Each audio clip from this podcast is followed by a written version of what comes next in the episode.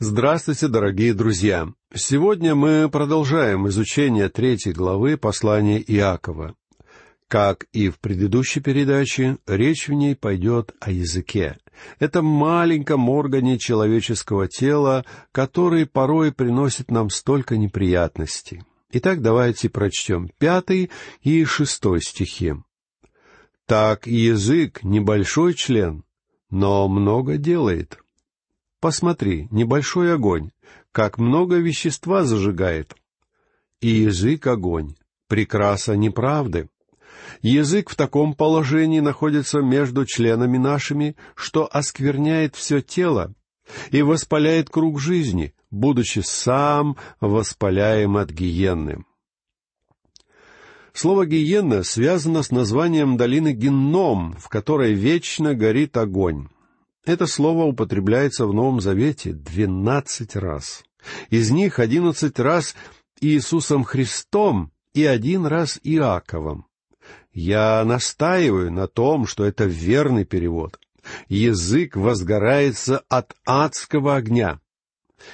Итак, Иаков сравнивает язык с огнем. Я не знаю, доводилось ли вам когда-нибудь видеть лесной пожар, но я видел. Каждое лето, например, в штате Калифорния случаются пожары. Они приносят большие разрушения, нередко их даже не удается затушить. Они должны выгореть и прекратиться сами. Как мы знаем, с самого начала огонь был одним из самых надежных друзей человека среди окружавшей его природы. Некоторые историки придерживаются мнения, что история цивилизации началась с открытия человеком огня. Огонь, когда он находится под контролем, согревает наши тела, готовит пищу, а также производит энергию, которая движет промышленностью. Однако, когда огонь выходит из-под контроля, он становится очень опасным. Пожар в доме — это трагедия. Когда ночью слышны звуки сирены, мы знаем, что пожарные спешат кому-то на помощь. Даже в современной цивилизации мы не в состоянии полностью контролировать огонь. Пожар в Лондоне в 1666 году уничтожил почти весь город. Еще рассказывают, что в 1871 году, после того, как корова мисс О. Лири опрокинула фонарь в Чикаго, начался один из самых больших в истории пожаров. И по сей день мы можем наблюдать сильные разрушения, причиняемые огнем. Язык подобен огню. Когда он находится под контролем, он служит благословением. Когда же он выходит из-под контроля, он несет разрушение. Он может и целить, и ранить. В книге притчи, в двенадцатой главе, в восемнадцатом стихе мы читаем «Иной пустослов уязвляет, как мечом, а язык мудрых врачует». Язык может быть подобен разящему мечу, но он также может нести облегчение. Опять же в книге притчи в пятнадцатой главе в четырнадцатом стихе мы читаем Сердце разумного ищет знания, уста же глупых питаются глупостью. Позвольте мне напомнить вам изречение, которое я уже приводил. Либо ты будешь управлять несказанным словом, либо оно будет управлять тобою. Мы не отвечаем за несказанные слова, но стоит нам что-то сказать, и мы уже в ответе за них. На личном опыте я узнал, каким последствиям может привести сорвавшееся с языка слово, особенно если оно было произнесено в радиоэфире. Мы все хорошо помним, как выдала Симона Петра его речь, и он отрекся от Господа. А теперь давайте вспомним, чем воспользовался Господь в день Пятидесятницы. Языком некогда приткнувшегося и запуганного человека, Симона Петра. Язык может быть и проклятием, и благословением. Когда бушуют и буйствуют лесные пожары, они подобны чуме. Подобно пожару, язык может бушевать в церкви, в обществе, в городе и даже в целой нации. Давайте теперь прочитаем два следующих стиха, седьмой и восьмой. «Ибо всякое естество зверей и птиц, присмыкающихся и морских животных, укращается и укращено естеством человеческим, а язык укротить никто из людей не может. Это неудержимое зло, он исполнен смертоносного яда. В годы моей молодости, когда к нам в город на гастроли приезжала цирковая группа, местная молодежь собиралась у кого-нибудь дома, ужинала, а потом отправлялась на железнодорожный вокзал, чтобы посмотреть, как будут прибывать и разгружаться циркачи. По мере того, как процессия перемещалась на цирковую площадку, мы двигались вместе с ней, а потом смотрели, как возводится шатер. Как-то раз нас даже пригласили позавтракать вместе со всеми в палатке повара. Как же мы были счастливы! Клайд Битти в те времена работал с дикими животными. Именно он заходил к ним в клетки. Мы находились в цирковой палатке, но не как зрители, заплатившие за билет, а как свои люди. И мы видели, как устанавливалось все необходимое для представления. Клайд Битти зашел в клетку, в которой находились маленькие львята. Их было трое или четверо. Он достал их из клетки и начал играть с ними. Он перекатывал их сбоку на бок, а они слегка покусывали его за руки. Он подхватывал их и подкидывал, просто веселился вместе с ними. Мы подошли и спросили, зачем он это делает, и он сказал следующее. «Я бы никогда не зашел в клетку к льву, которого я не воспитывал с младенчества. Невозможно выдрессировать взрослого льва. Я начинаю работать с этими малышами. А когда они вырастают в молодых красавцев львов, я спокойно иду к ним в клетку. Они знают меня, а я знаю их. Позвольте заметить, что можно выдрессировать льва и слона, но невозможно выдрессировать наш язык. Кто-то сказал следующее. Самое неподходящее дрессировке существо устроило себе логово прямо у нас за зубами. Его не может удержать за решеткой ни один зоопарк. Ни один циркач не заставит его делать то, что нужно, ни один человек не может его подчинить своей воле. Только язык возрожденного человека, который дрессируется Богом, может быть использован для его славы. Интересные слова сказал Павел в послании к римлянам в десятой главе в девятом стихе.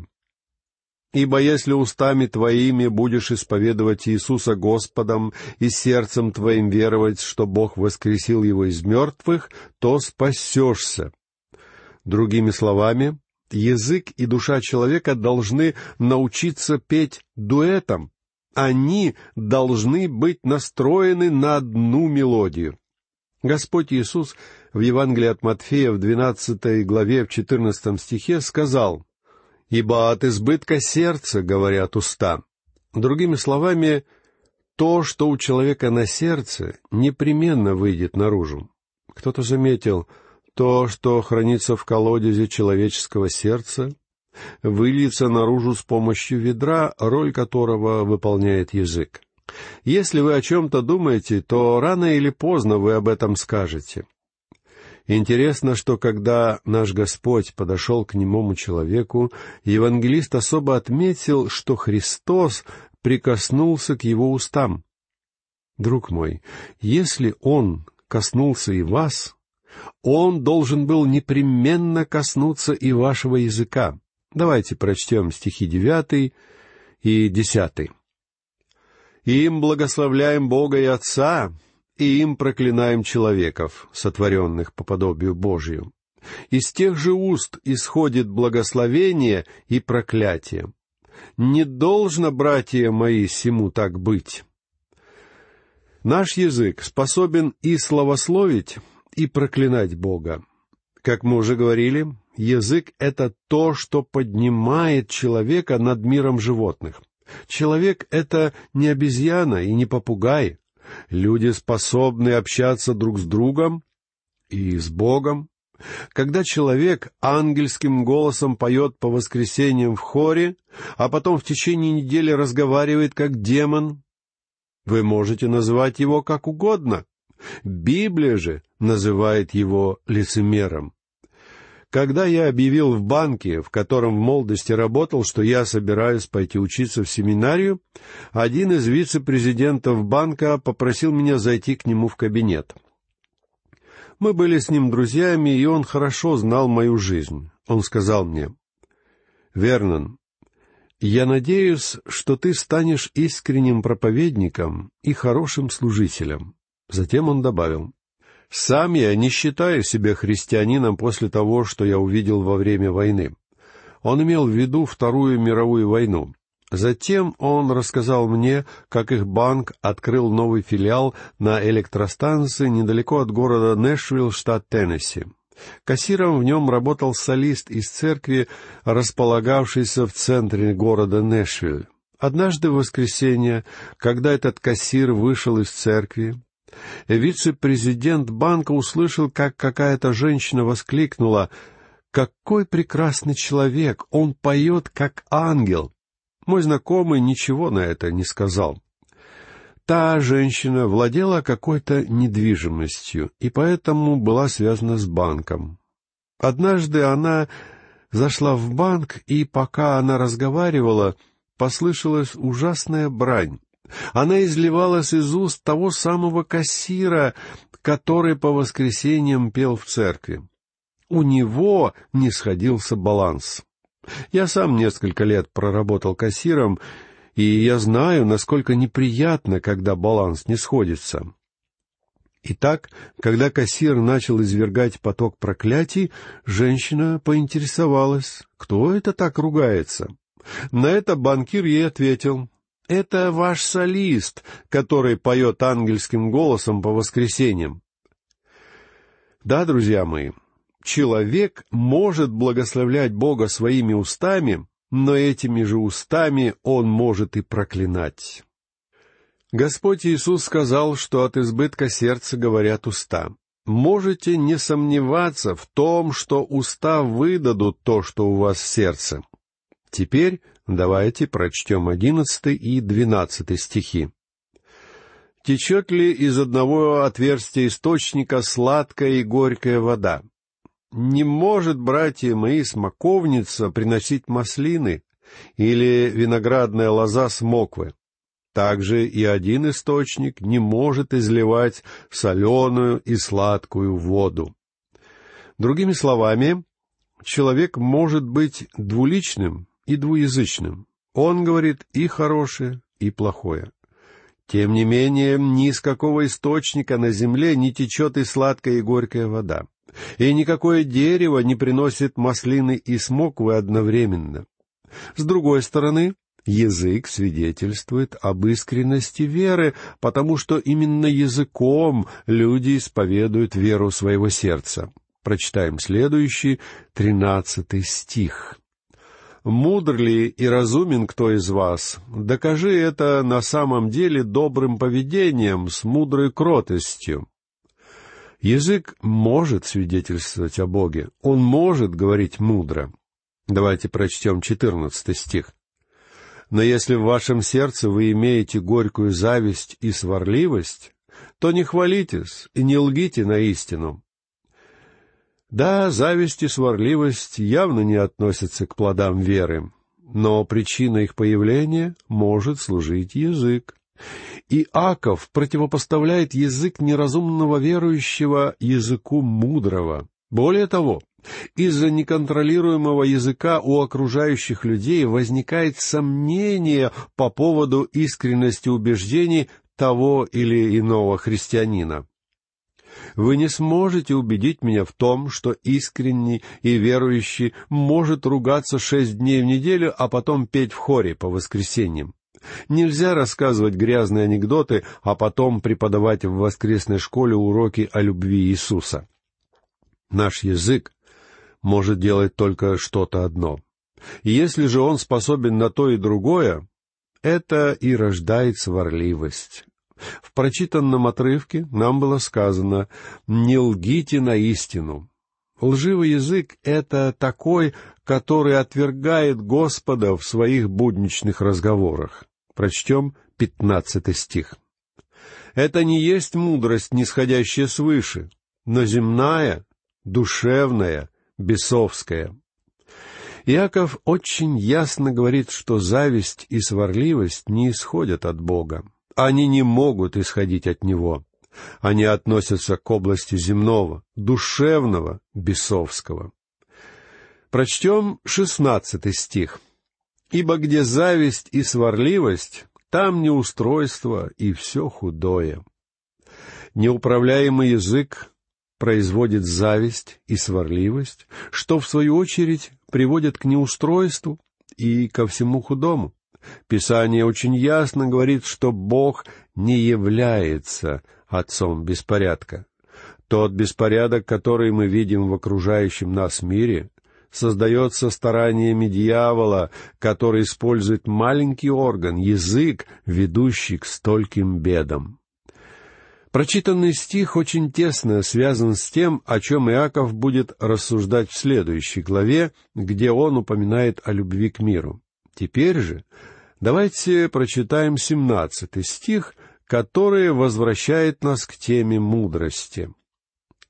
Но мудрость, сходящая свыше, во-первых, чиста, потом мирна, скромна, послушлива, полна милосердия и добрых плодов, беспристрастна, нелицемерна. Но мудрость, сходящая свыше, во-первых, чиста, то есть она ни с чем не смешана, не испорчена, она самородок.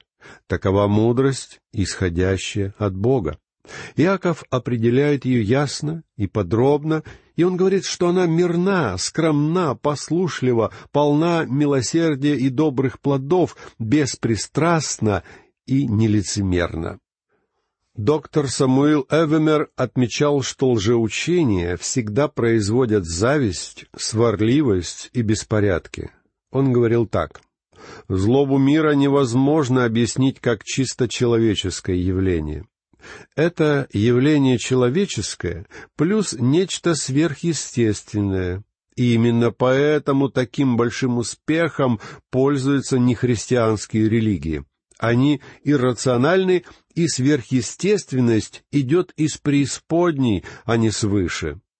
Все, что приводит к ссорам, и беспорядкам, в какой бы церкви это ни происходило, не есть от Господа. В этом вы можете быть совершенно уверены. Вы можете хвалиться фундаментальностью своих взглядов, но если вы становитесь причиной раздора, значит, вы плывете не под Божьим флагом. Прочтем восемнадцатый стих. «Плод же правды в мире сеется у тех, которые хранят мир, Таковы плоды веры. Миру между людьми должна предшествовать праведность. Как бы мне хотелось, чтобы эту истину усвоила Организация Объединенных Наций. Как бы мне хотелось, чтобы она достигла Вашингтона, Москвы и Пекина и всех других столиц мира. Невозможно иметь мир без праведности. Но грядет день, как писал псалмопевец, когда праведность и мир встретятся и облобызаются, о чем мы читаем в 84-м псалме. Сегодня мир и правда не знают друг друга. Боюсь, что они не узнали бы друг друга, если бы и встретились. На третьей главе заканчивается первый большой раздел послания Иакова, в котором Иаков говорил о признаках и доказательствах искренней веры. Вера бывает разная. Можно верить лжи, можно просто кивать головой в знак согласия и называть это верой. Спасающая же вера производит добрые дела. В этих трех главах Иаков указал на различные способы, которыми Бог проверяет искренность нашей веры. Во-первых, Бог проверяет веру через испытания. Выдающийся проповедник доктор Ричард Сеум на протяжении ряда лет страдал от болезни почек. Я хотел бы поделиться с вами его словами, потому что знаю, что эти слова исходят от человека, который не просто излагает свою теорию или свои идеи, но который по собственному опыту знает, что значит страдать. Доктор Сиом писал, «На земле не стоило бы жить, если бы были удалены все источники раздражения. И все же многие из нас возмущаются против тех вещей, которые нас раздражают, и принимают за потерю то, что могло бы быть большим приобретением. Получается, что моллюск мудрее нас, потому что когда под его панцирь попадает раздражающий объект, например, песчинка, он обволакивает его самым драгоценным из того, что у него есть, и превращает в жемчужину. Раздражение, причиняемое песчинкой, прекращается, а в результате этого образуется жемчуг. Истинная жемчужина таким образом становится победой над раздражением. Каждый раздражитель в нашей жизни сегодня является возможностью для рождения жемчужины. И чем больше бед и неприятностей насылает на нас сатана, тем больше жемчужин мы можем получить. Нам нужно только научиться радостно их принимать и покрывать любовью. Самым лучшим, что в нас есть, и раздражитель сгладится по мере образования жемчужины. Какими россыпями жемчуга могли бы мы обладать, если бы только захотели? Таким образом, мы видели, что, во-первых, Бог подвергает веру испытаниям. Во-вторых, нужно помнить, что Бог не искушает нас злом. Затем, в-третьих, Бог испытывает нашу веру своим словом. Еще одно, четвертое, состоит в том, что Бог испытывает нас через наше отношение к окружающим людям. В-пятых, Бог испытывает нашу веру добрыми делами. И, наконец, в-шестых, Он испытывает ее через то, как мы пользуемся своим языком. Иаков очень ясно показал, что истинная вера непременно будет проявляться в жизни и делах верующего человека. На этом я хочу закончить нашу сегодняшнюю лекцию и попрощаться с вами всего вам доброго, дорогие друзья. До новых встреч!